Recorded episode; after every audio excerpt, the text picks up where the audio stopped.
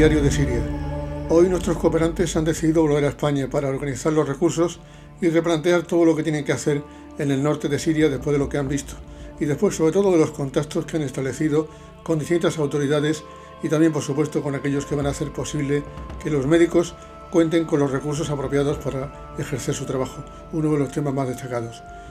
Hay quien ahora se ha dado cuenta, fíjense bien en el lenguaje, es muy importante de los grandes medios de comunicación, de que el terremoto ha afectado también a Siria.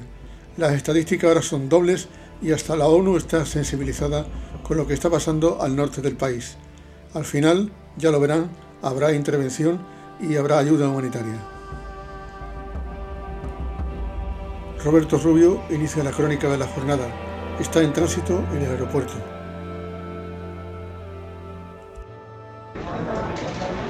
Hola Pepe. Eh, bueno, la jornada de hoy ha sido intensa.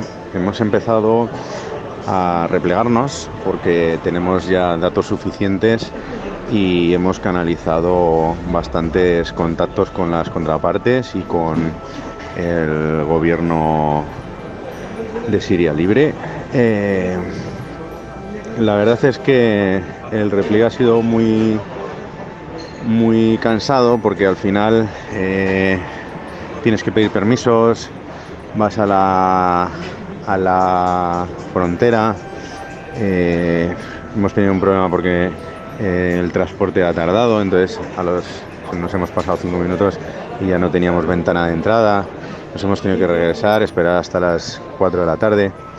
Y ayer la verdad es que estuvimos en una reunión importante y con el director de cooperación eh, para hablar un poco de cómo íbamos a hacer el sistema y cómo podríamos encajar nuestra ayuda desde España aquí y pues para pasar las fronteras, los requisitos, los elementos prohibidos, un poco esa parte que, nos interesa también para luego no tener errores. Y nada, pues llegamos muy tarde, nos hemos levantado muy pronto para poder llegar a la entrada de, de frontera y al final, bueno, Hemos salido a eso de las 5 de la tarde, hora local.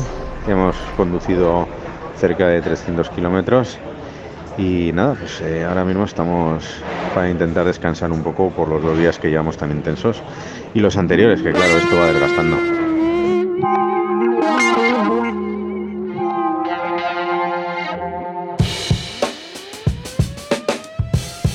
Y la sorpresa les vino en la frontera turca. Lo que menos esperaban era ver entrar camiones de ayuda, en concreto de una república, la República Catarí. Bueno, pues eh, la verdad es que lo tomo, lo tomo con alegría, porque mm, tú has visto las fotos que, hemos hecho para, para que te hicieras un poco cargo también de, de cómo está la situación aquí y para poder comentar luego en el informe cuál es la situación real. Eh, esta gente necesita ayuda, sea de donde sea y tenga la condición que sea. No, creo que el ser humano necesite justificar por qué tienen que ayudarle.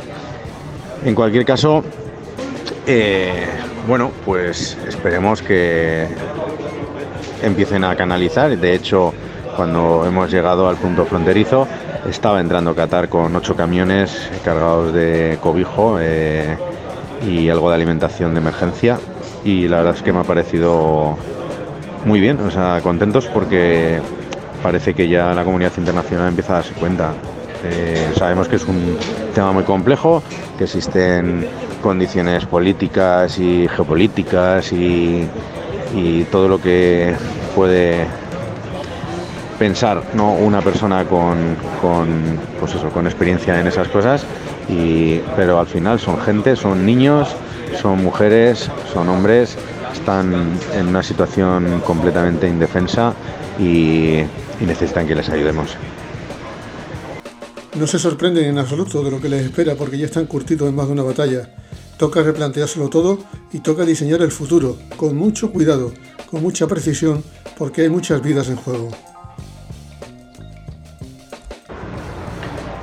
Pues en el caso de las ONGs nuestras, que hemos tenido hoy una pequeña reunión, eh, replegamos para poder eh, comenzar el, futuro proyecto. Eh, vamos a tocar una segunda parte para, trabajar en Turquía, vamos a intentar gestionar ayuda humanitaria en barcos y en aviones.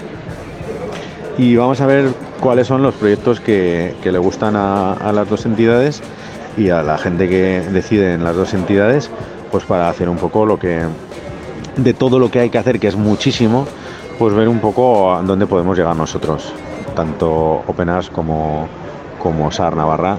Y viendo, que me acabo de enterar hace unas horas, viendo la acogida de las noticias en España y las campañas que se han generado de recogida de ayuda para el pueblo sirio y para el pueblo turco, pues la verdad es que bien encantado de, de poder ver que, que, somos humanos y que miramos al prójimo porque en cualquier momento podría pasarnos a nosotros. Entiendo que somos muy confiados y pensamos que eso no nos va a pasar a nosotros nunca, pero a ver, nunca se sabe y estas cosas están en, en el mundo y, y, ocurren en el mundo. O sea que si pertenecemos a, a la Tierra, pues en cualquier momento podría pasarnos a nosotros. Y, y nos gustaría que nos ayudaran, está claro. Yo creo que esa es la parte más importante. Lo hacemos porque pensamos o empatizamos con la gente a la que vemos sin mirar allá su sexo, su religión o, su orientación política. Espero que, que, más adelante te pueda dar alguna noticia con los puntos más enfocados. Pero bueno, hoy toca descansar y mañana deliberar y pensar. Un abrazo.